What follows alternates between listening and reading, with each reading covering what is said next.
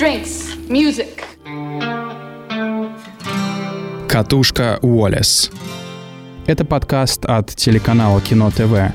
Мы рассказываем вам, как звучат фильмы. Выпуск для вас подготовил Антон Лемесев. С любовью к кинематографу и музыке. Покупая себе мебель, ты решаешь на этом все. Отныне, что бы со мной ни произошло. Вопрос с диванами решен. У меня было все. Очень приличная стереосистема, весьма респектабельный гардероб. Еще чуть-чуть и нечего желать. А теперь все пропало. Все пропало. Ясно. Слово «дюве» знаешь? Плед? Одеяло. Всего-навсего. А зачем таким, как мы с тобой, знать, что такое дюве? Это необходимо для выживания, как умение добывать пищу? Нет. И кто же мы? Мы просто потребители. Правильно. Потребители. Мы одержимы внешней атрибутикой преуспевания. Убийство, голод, преступность – все это не волнует меня. А волнует меня знаменитости и скандалы. Телевизор, где 500 каналов. Чье имя на бирке моих трусов? Рогейн, Виагра, Алестра. Марта Стюарт. Нафиг Марту. Марта полирует бронзу на Титанике. Мир скоро пойдет ко дну. Так что пора плюнуть на все эти диваны и зеленую обивку. Я считаю, к черту совершенства, к черту преуспевания.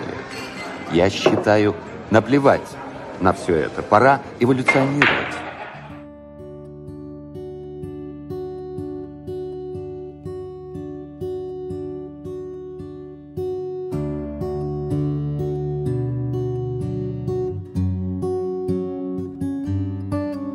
Есть фильмы, которые четко ассоциируются с одной песней.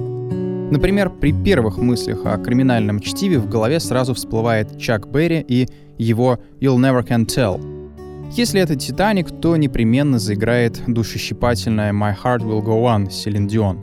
Ирония судьбы — это сразу, если у вас нет жены, ну а «Терминатор» — это та самая мелодия, под которую Шварценеггер уходит с головой под лаву.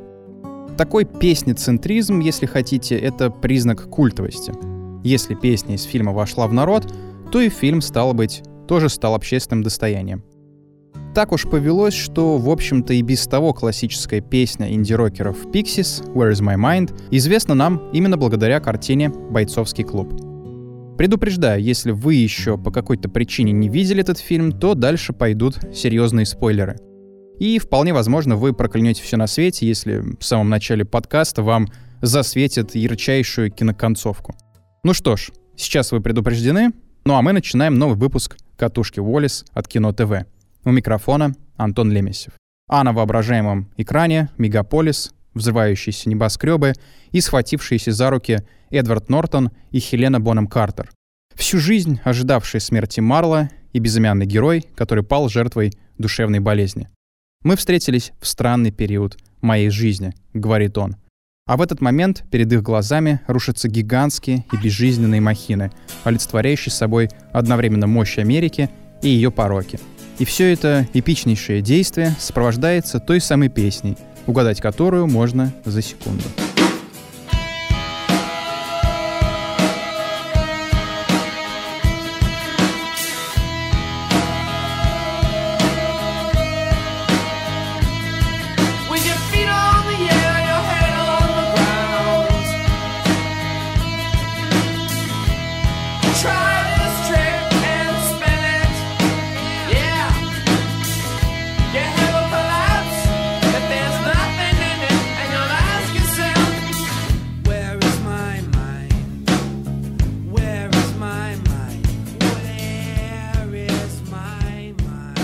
Бойцовский клуб не был бы бойцовским клубом, если бы после столь грандиозной сцены, сравнимой со страшным судом, зрителям бы не показали промелькнувший на долю мгновения член. Именно так развлекался двойник рассказчика Тайлер Дёрден, которого сыграл молодой Брэд Питт. Теперь же такой эксперимент ставят уже над нами, зрителями фильма. Pixies до 1999 года были знаменитой группой, но вряд ли бы их слава была бы столь всеохватывающей, если бы не фильм Дэвида Финчера. Коллектив к тому времени распался вот уже как 6 лет, а их последний альбом на тот момент помнят разве что самые яркие любители группы. Все самое главное в своей карьере они сделали в конце 80-х. И именно тогда в Бостоне, в эпицентре хардкор и панк-сцены, появились Блэк Фрэнсис и его сосед Джоуи Сантьяго, которые заложили основу для будущей группы.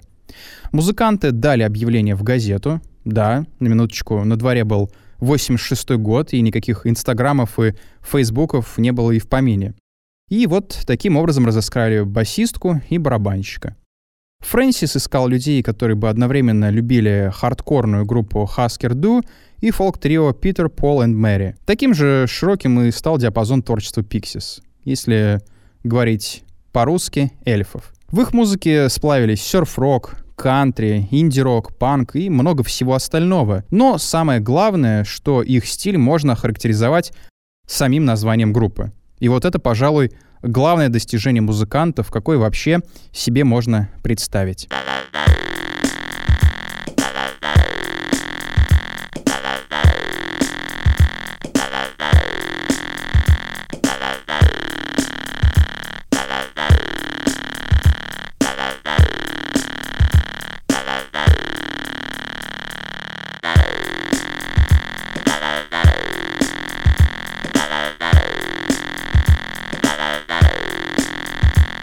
Та самая нервозная неземная песня «Where is my mind» была записана Блэк Фрэнсисом под впечатлениями от дайвинга на Карибах. Я нырял с маской и трубкой, и очень маленькая рыбка попыталась меня преследовать. Не знаю почему, я не слишком разбираюсь в поведении рыб. Так он рассказывал о своих впечатлениях об отдыхе. Над записью песни работал выдающийся продюсер Стив Альбини. На его счету альбомы Пиджи Харви, Nirvana, Slint, Manic Street Preachers и с дюжину других знаменитых артистов 90-х и 2000-х. Песня «Where is my mind» строится буквально на четырех простых аккордах и главной мелодической линии, которая резонирует за счет открытой струны. Потусторонний облик песни также придают завывание басистки Ким Дил. Говорят, что Альбини специально попросил ее петь в ванной, чтобы добиться большего эха на вокале и большей сырости звучания. Если прислушаться к этой песне, то кажется, что все инструменты для записи либо сильно вымокли, либо пролежали месяцы в темном подвале. Реверберация, отдаленное подвывание бэк-вокала и монотонный ритмический рисунок делают эту песню похожей на медленный танец внутри головы. Именно так же разбито, потеряно и безысходно себя ощущает герой бойцовского клуба. Главный герой хоть и выходит победителем в бою с собственной злой тенью, но все равно оказывается на выжженной земле. Он не смог остановить распространение сети террористических ячеек проекта «Разгром» и не сумел предотвратить взрывы зданий. Но в то же время он будто бы наконец-то обрел самого себя. Или же все это было злой шуткой над самим понятием целостности личности в современном мире, где людей формируют готовые штампы поведения, корпорации, предлагающие блестящие товары с полок супермаркетов, телевидение с лживыми словами о счастье, свободах и благополучии, и интернет с его темными пучинами, где обитают сотни пороков и миллионы больных, искалеченных людей. Особенно жутко звучит эта беззаботная песенка из 80-х, если подумать, что спустя два года после премьеры фильма произошло 11 сентября, и небоскребы в Америке рушились уже по-настоящему, а не на экранах кинотеатров. Джои Сантьяго так рассказывал об использовании их песни в фильме. «Просто так вышло. Мы почти всегда соглашаемся в ответ на все предложения. Я думаю, это один из самых лучших примеров использования музыки в кино. Сначала звучит электронная музыка, а потом фильм достигает кульминации. Падают здания, и первое, что вы слышите, это акустическая гитара. Песня была размещена очень умно. Когда твои ноги зависли в воздухе, а твоя голова уткнулась в землю, попробуй исхитриться и повернуть ее. Твоя голова взорвется, но в ней нет ничего. И ты спросишь себя, где мой разум? Где-то там, в воде. Смотри, он плавает. Эти строчки в точности препарируют души героев. Рассказчика из книги Паланика, который спустя сотни бессонных ночей и бессмысленной механистической работы в офисе стал маньяком-радикалом — Марли, которая также ходит на групповые терапии больных раком. Она могла бы быть счастлива в браке или в отношениях, но стереотипные социальные модели поведения ей не подходят, поэтому она предпочитает стать любовницей главы странного подпольного культа, ставящего насилие во главу угла. Также хорошо эта песня описывает и Тайлера, побочное порождение больного разума главного героя. Человека, который лишен тормозов, который ставит во время детских сеансов фильма 25-й кадр из порнографии и варит мыло из отходов липосакции.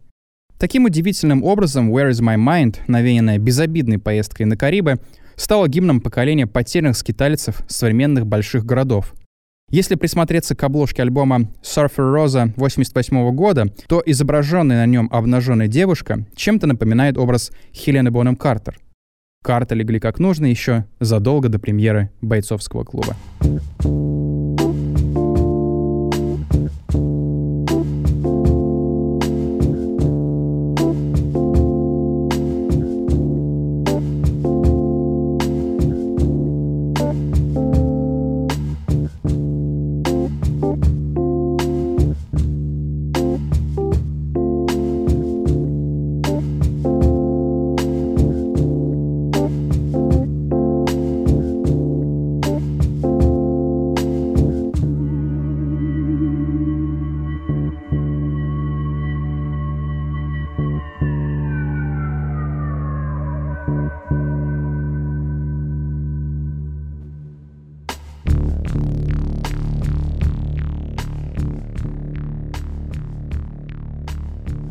Дэвид Финчер всерьез хотел привлечь к работе группу Тома Йорка, но тот отказался, сославшись на стресс после записи альбома «OK Computer». Если сейчас представить, что скор все же был бы записан Radiohead, то эта идея выглядит вполне логичной. Думается, такой саундтрек точно бы вошел в ряд культовых. Взять хотя бы достижение Джонни Гринвуда, который сотрудничал с массой режиссеров. Финчер искал группу, которая бы не была слишком опытной в этом деле, и, с другой стороны, была бы способна связать воедино большое количество тем фильма. Его выбор пал на дуэт из продюсеров Easy Mike и King Gizmo. Вместе они образуют коллектив The Dust Brothers. Первой заметной работой группы стало сотрудничество с Beastie Boys на альбоме Paul's Boutique. Вторая работа культовых хип-хоп артистов была почти полностью сделана из сэмплов, то есть готовых музыкальных кусочков, заимствованных из другой музыки. The Dust Brothers к моменту работы над бойцовским клубом отточили свое мастерство в этом. Открывающие титры начинаются со звука съезжающей иглы винилового проигрывателя, а затем вступает энергичная электронная ударная партия. Вместе с камерой мы совершаем путешествие по нервным окончаниям.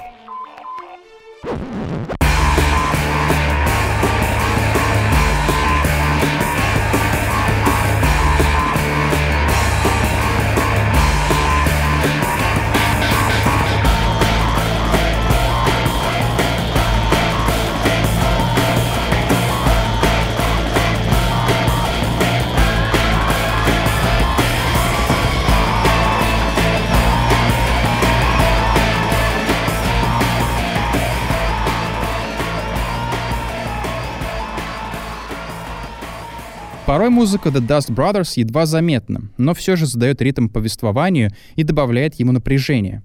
Например, в сцене, где главный герой размышляет об обществе потребления в своем доме, звучит тема, сыгранная с помощью олдскульной драм-машины, чем-то напоминающая раннее творчество американского дуэта Suicide.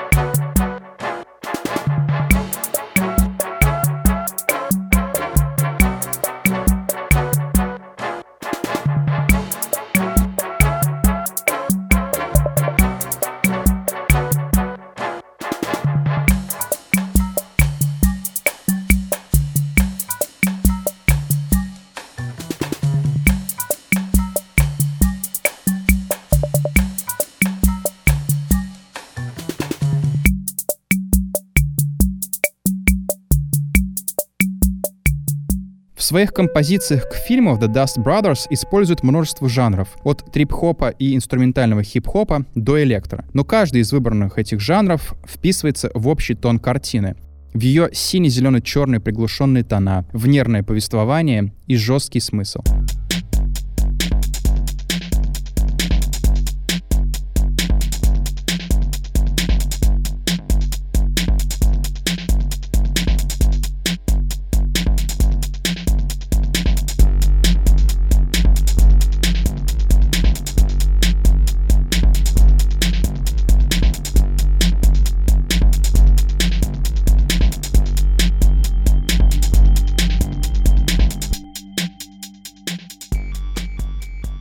Еще один пласт саундтреков бойцовского клуба — это так называемая лаунж-музыка или библиотечная музыка, которая сопровождает человека повсюду в современном мире.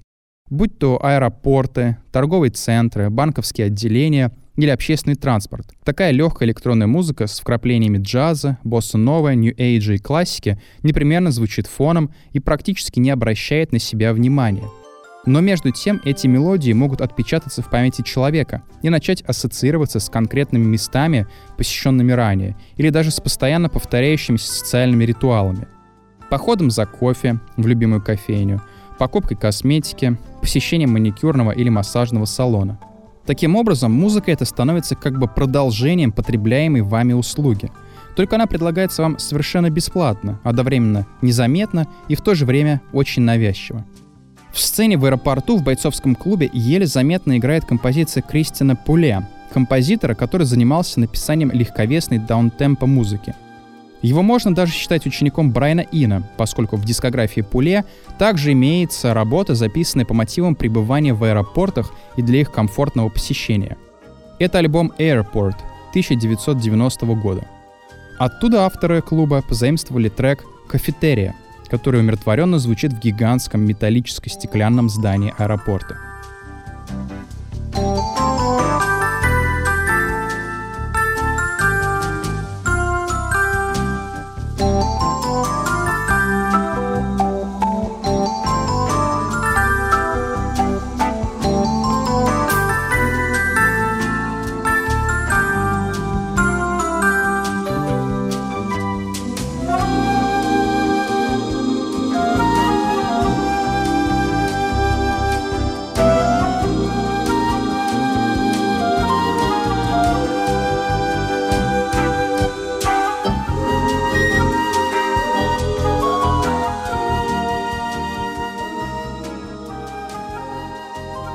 Такой easy listening жанр потом породил музыкальное течение Vaporwave. О нем я частично говорил в подкасте про саундтреки Дэниела Лопатина к фильмам «Братьев Севди».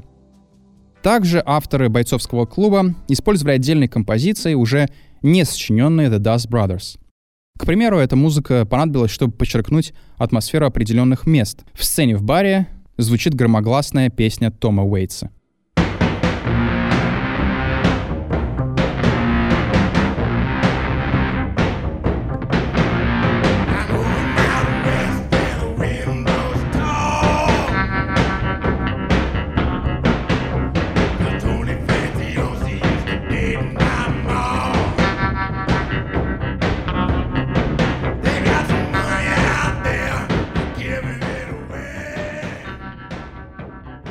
Динамичные сцены драк естественным образом сопровождаются вкрадчивыми трип-хоповыми битами.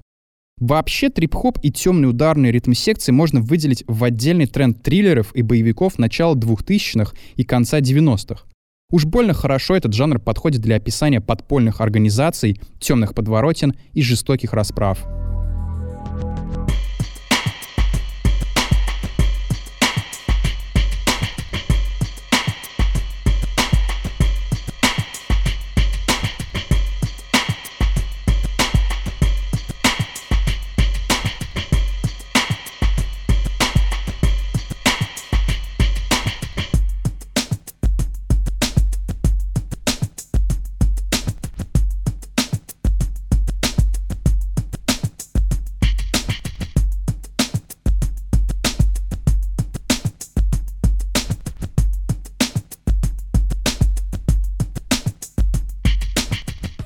Иногда музыка в фильме помогает сжать экранное время и показать сразу много событий в ряд.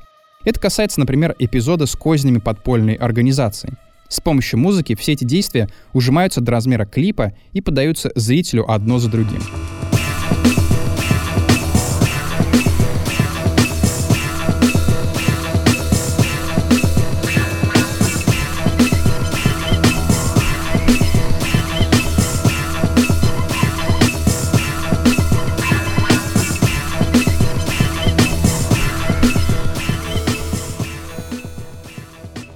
Подпольный мир, показанный в бойцовском клубе, кажется и не может звучать иначе, нежели чем в исполнении скора от The Dust Brothers. Их инструментальные хип-хоп темы и трип-хоп треки, безусловно, помогли создать один из самых запоминающихся контркультурных фильмов. Музыканты этого дуэта и сами выходцы из американского андерграунда. Именно благодаря тому, что Дэвиду Финчеру понравилась их работа над альбомом Beastie Boys Paul's Boutique, артисты были приглашены к работе над картиной. Финчер пригласил Симпсона и Гизма встретиться, чтобы обсудить работу. Это произошло еще до начала съемок клуба. Как рассказывают музыканты, режиссеру показалось, что их музыка идеально подходит для создания той атмосферы, к которой он стремился в фильме. Финчер спросил их. Вы когда-нибудь видели фильм «Выпускник»? Вы знаете, насколько идеальной была музыка для этого фильма?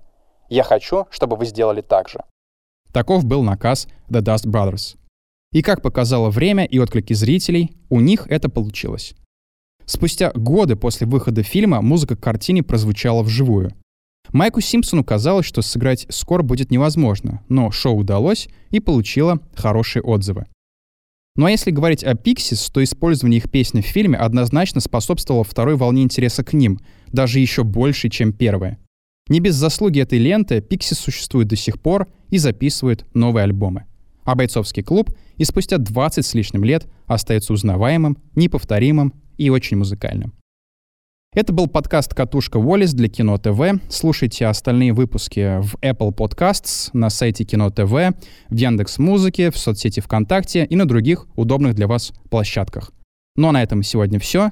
До новых встреч. And you open the door and you step inside. We're inside our hearts. Now That's right, your pain, the pain itself, is a white ball